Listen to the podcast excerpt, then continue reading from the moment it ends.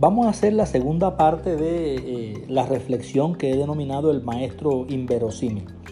Quiero comentarles que el rol del maestro en el siglo XXI no está relacionado con la transmisión de conocimiento. Es necesario enseñar a pensar, pero también es necesario pensar para enseñar. Pensar es la estrategia. Por lo tanto, no hay que enseñar ninguna estrategia para pensar. Cuando el maestro incita al estudiante para que piense, el contenido de la asignatura muestra su fragilidad. Se desmoronan las recetas y los estudiantes se convencen de que no existe una verdad absoluta. Esto sin lugar a dudas garantiza que ellos puedan enfrentarse a los cambios siempre constantes de la sociedad. Ahora bien, pensar no es solo una actividad intelectual o cognitiva. Pensar implica problematizar la realidad, no solo contemplarla. Por eso el pensamiento tiene que ser crítico, disruptivo, creativo, reflexivo, decolonial. Tanto el estudiante como el maestro deben ser pensadores que propongan soluciones a los diversos problemas que enfrentan. Se piensa para actuar, no solo para conocer, lo cual exige también investigar. No hay investigación sin enseñanza, ni hay enseñanza sin investigación. La investigación, la búsqueda, la indagación, son procesos inmanentes al acto de enseñar. Son cualidades inherentes al rol del maestro. El maestro busca, indaga, investiga para poder enseñar. Por eso hablar de un maestro investigador es una tautología, es una redundancia, porque la investigación es condición para la enseñanza. Todo maestro es investigador. Es redundante hablar del maestro investigador. Lo que se necesita es que los maestros en nuestra práctica pedagógica cotidiana nos asumamos como investigadores por el mismo hecho de ser maestros. Los estudiantes nos pueden enseñar mucho, esto es cierto. No solo ellos aprenden de nosotros, sino que el maestro también aprende mucho de sus estudiantes. El maestro que se niega a aprender junto a sus estudiantes rompe la unidad dialéctica entre enseñar y aprender y se convierte en un ser elitista.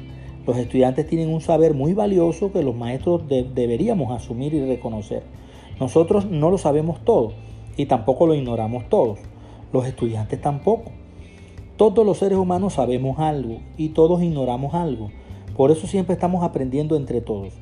La idea de que el maestro sabe y por eso enseña al estudiante que no sabe es una idea autoritaria, colonizadora, excluyente, que considera al estudiante un objeto. Tanto el maestro como los estudiantes son sujetos de la educación. Ambos educan y son educados mutuamente. El conocimiento no es un dato inmóvil, concluido, acabado, terminado, para ser transferido por quien lo adquirió a quien supuestamente todavía no lo posee. Los maestros somos agentes mediadores entre el conocimiento y los estudiantes. Estimulamos el desarrollo de sus habilidades, de sus destrezas, fortalecemos sus actitudes, sus valores. Los maestros no debemos ser dictadores de clases, no debemos ser impartidores de asignaturas. Nuestro rol no es transferir conocimiento a los estudiantes, eh, conocimientos que ya nosotros no sabemos. La asignatura no es un fin en sí misma. La asignatura es un medio para cumplir una intencionalidad formativa. La asignatura es una herramienta educativa, es un pretexto para formar. El verdadero maestro debe desentrañar las potencialidades de los estudiantes, concentrarse más en sus virtudes, en sus cualidades positivas y no resaltar tanto sus fallas, sus defectos. El verdadero maestro contribuye a la emancipación de sus estudiantes, es un liberador, un descolonizador. El maestro del siglo XXI infunde confianza en sus estudiantes, transmite entusiasmo, transmite deseo de aprender, es una persona bien preparada, un líder, pero su atención y concentración no se dirige hacia la asignatura, sino hacia el estudiante, para lo cual utiliza la pregunta problematizadora como un mecanismo de activación de la atención, de la concentración, de la motivación de los estudiantes. El maestro del tercer milenio estimula el pensamiento y no transmite información ni conocimiento. No da respuestas, más bien hace preguntas. Su estilo es socrático. La principal tarea del maestro del siglo XXI es entusiasmar al estudiante por el proceso de aprendizaje, estimular el deseo de, de aprender, crear el enigma, el maestro no debe darle a los estudiantes los conocimientos ya fabricados, ya hechos, como si fuesen una cosa, como si fuesen un producto terminado, sino que debe, debe enseñarlos a descubrir el conocimiento que él mismo ya se sabe.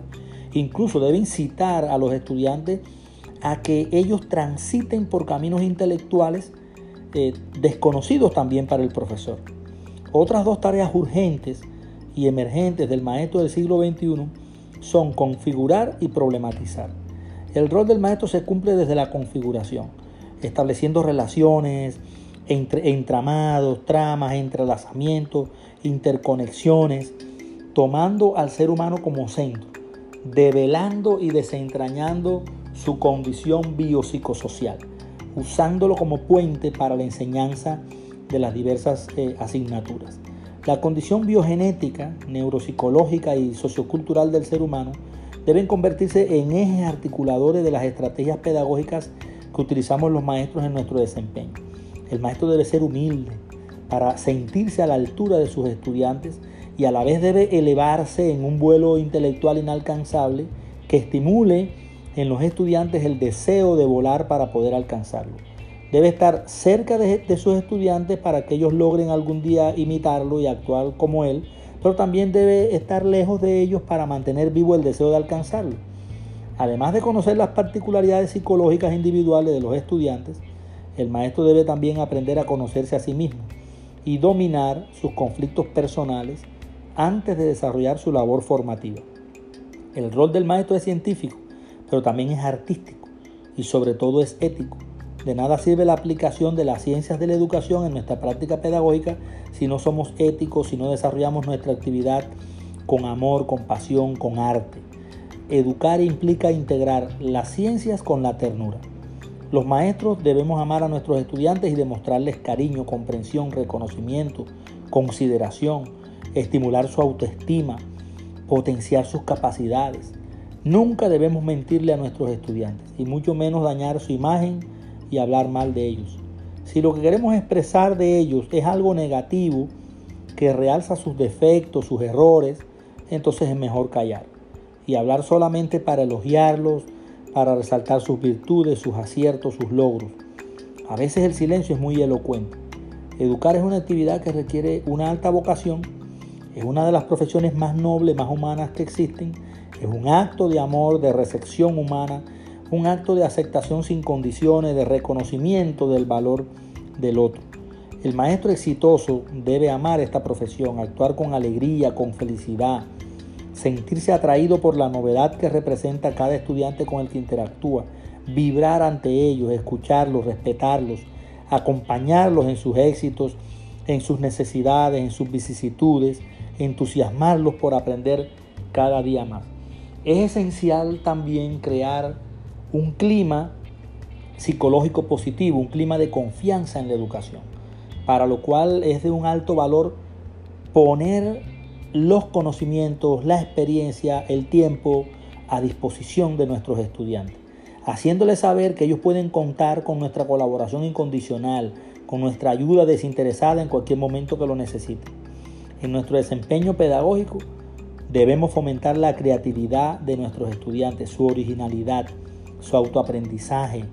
Debemos lograr la autodirección de los estudiantes, interesarnos por ellos como seres humanos. Es cierto que el maestro no determina el aprendizaje del estudiante, porque el estudiante se autoforma, pero el maestro sí influye en el aprendizaje del estudiante, provoca, estimula, potencia, incita, acoge, inspira, entusiasma, en el sentido de que el aprendizaje es un proceso interactivo.